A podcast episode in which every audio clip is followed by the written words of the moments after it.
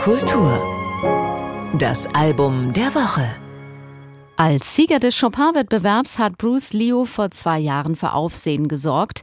Der Name des Pianisten klingt wie Bruce Lee. Als Jugendlicher wurde ihm tatsächlich eine Ähnlichkeit mit dem Kung-Fu-Kämpfer nachgesagt. Dabei fand er eigentlich Jackie Chan besser. Dennoch hat Liu Xiaoyu daraufhin seinen für westliche Ohren kompliziert klingenden Namen abgelegt und nennt sich seitdem Bruce Leo. Jetzt ist sein Studiodebüt erschienen. Philipp Kaver hat sich das Album angehört gehört.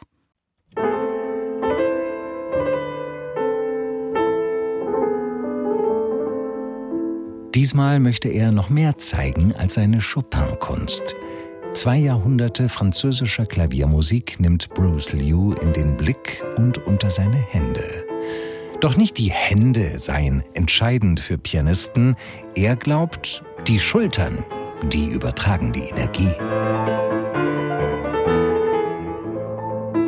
Geboren als Sohn chinesischer Eltern in Paris, wuchs der heute 26-Jährige im kanadischen Montreal auf.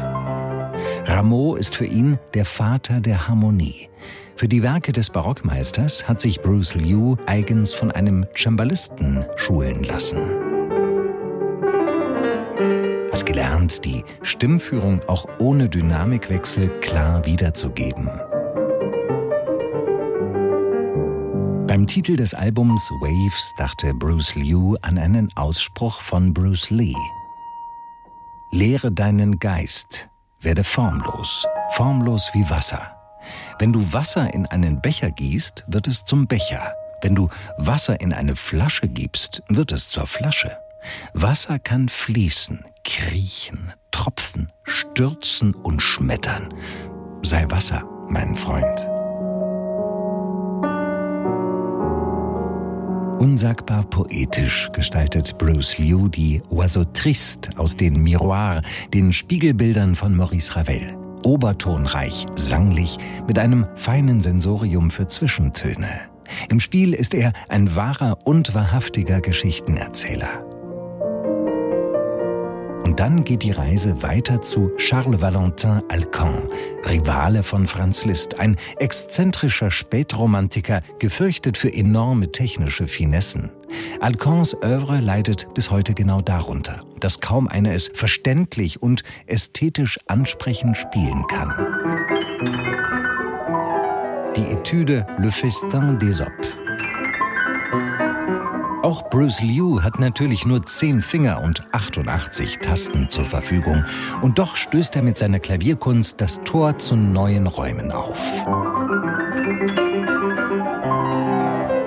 Auch wenn in dieser Variation für mich ein Schnitt hörbar ist, ungewöhnlich übrigens für ein Label wie Deutsche Grammophon, bin ich begeistert. Denn hier paart sich Ausdruckskraft mit besonderem Können. Offenbar kann Liu Virtuosität und Ausgestaltung in voneinander scheinbar unabhängigen Systemen gleichzeitig anwenden. Ein seltener Fall von überragender musikalischer Intelligenz. Mit Rameau hat er begonnen, zu Rameau kehrt Bruce Liu am Ende zurück.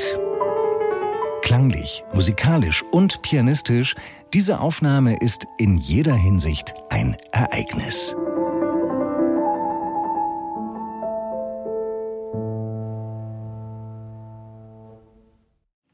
Waves, das erste Studioalbum des Pianisten Bruce Leo mit Werken von Rameau, Ravel und Alcan. Erschienen ist die CD beim Label Deutsche Grammophon. NDR Kultur